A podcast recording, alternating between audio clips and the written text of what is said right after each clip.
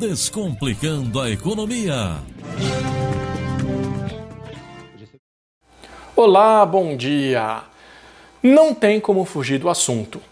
Os preços estão nas alturas, exorbitantes, passou do razoável e como a gente não tem a cultura da deflação, é pouco provável que os preços sofram queda.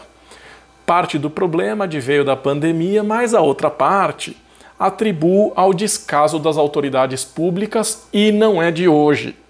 No governo Médici, Delfim Neto era o ministro da Fazenda e apostaram no forte crescimento do país, fazendo diversas obras de infraestrutura e também permitiram o desenvolvimento do mercado automotivo. Foi o primeiro Plano Nacional de Desenvolvimento. No início da década de 1970, houve a crise internacional do petróleo. Os países exportadores de petróleo, OPEP, reduziram a oferta e aí, uau, o preço subiu. Como o Brasil era muito dependente do petróleo, pagou um preço alto.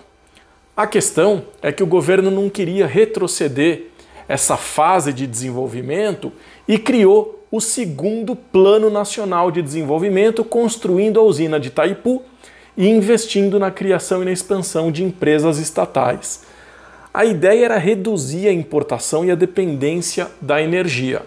Com os bons resultados, o Brasil quitaria a dívida externa. Só que o tiro saiu pela culatra porque houve uma retração econômica dos países desenvolvidos, a cobrança veio e o país muito endividado sofreu. E aí os brasileiros pagaram a conta com a hiperinflação. Não é possível afirmar categoricamente que a história se repete, ainda que de outra forma e com um novo elenco. No entanto, estamos vendo o preço da energia aumentar em níveis bem desconfortáveis.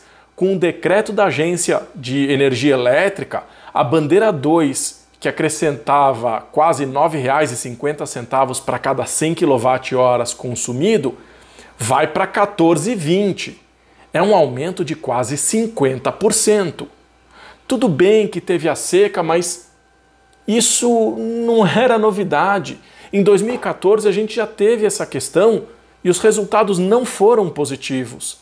Por que é que a gente não aprende com os nossos erros? Parece que o país não se preocupou em incentivar suficientemente investimentos com energia eólica e energia solar, por exemplo. A gente está tão preocupado com sonegação, com corrupção, roubo, que a gente não teve tempo para olhar para essas coisas que realmente importam. Com o dólar acima de cinco reais, o preço da gasolina e do gás estão ficando insustentáveis. O levantamento de preços feito pela Agência Nacional do Petróleo para nossa região de Campinas mostra que o preço médio da revenda da gasolina comum era 4,31 no início do ano e agora está 5,58. É um aumento de quase 30%. De acordo com o Sindigás, no início do ano o botijão de 13 quilos custava R$ 76,86. Hoje chega a passar de 100 reais. É um aumento de 30%. O programa de olho no preço da EPTV está mostrando a variação de preços nos alimentos dos, nos supermercados aqui da nossa região. Apesar da gente perceber uma alta geral, o arroz teve queda de 21,43% desde o início do ano, comparação de preços agosto e janeiro. A batata, cenoura, tomate, cebola também tiveram redução. Só que o feijão aumentou quase 16%. As carnes de primeira e de segunda, a mesma coisa, 16,5%. O frango teve aumento de 11%, o ovo mais de 40%, o leite mais de 20%, a água no galão aumento de próximo aí de 10%, tá ficando difícil. Aumenta o preço dos alimentos, da bebida, da energia, do gás. Aí fica tudo muito caro. O governo do Rio de Janeiro, por exemplo, tomou uma medida muito interessante. Tiraram o ICMS do feijão e aí acaba aliviando um pouco o bolso da população. Tudo bem, é muito pouco, mas é uma sinalização de preocupação. Ponto positivo.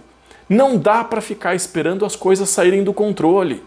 Enquanto a dança da chuva não funciona, aliás, a relação com os povos indígenas é uma outra questão complexa e que, e que merece atenção, mas enquanto não vem chuva, eu penso que uma solução seria desburocratizar e facilitar os investimentos em energia solar, por exemplo.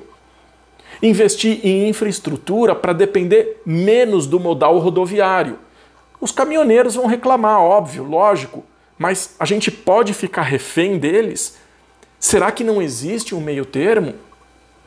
Bom, os preços estão subindo, ano que vem nós teremos uma disputa eleitoral e aí não vai dar para investir, vai ter que ficar para depois. Como sempre, o que importa para o povo é sempre para depois. Prioridade é fundo eleitoral, é arrecadação do governo, é dinheiro na mão de poucos.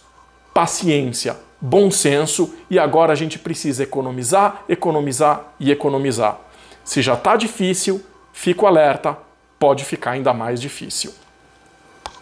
Desejo uma ótima semana e até o próximo quadro.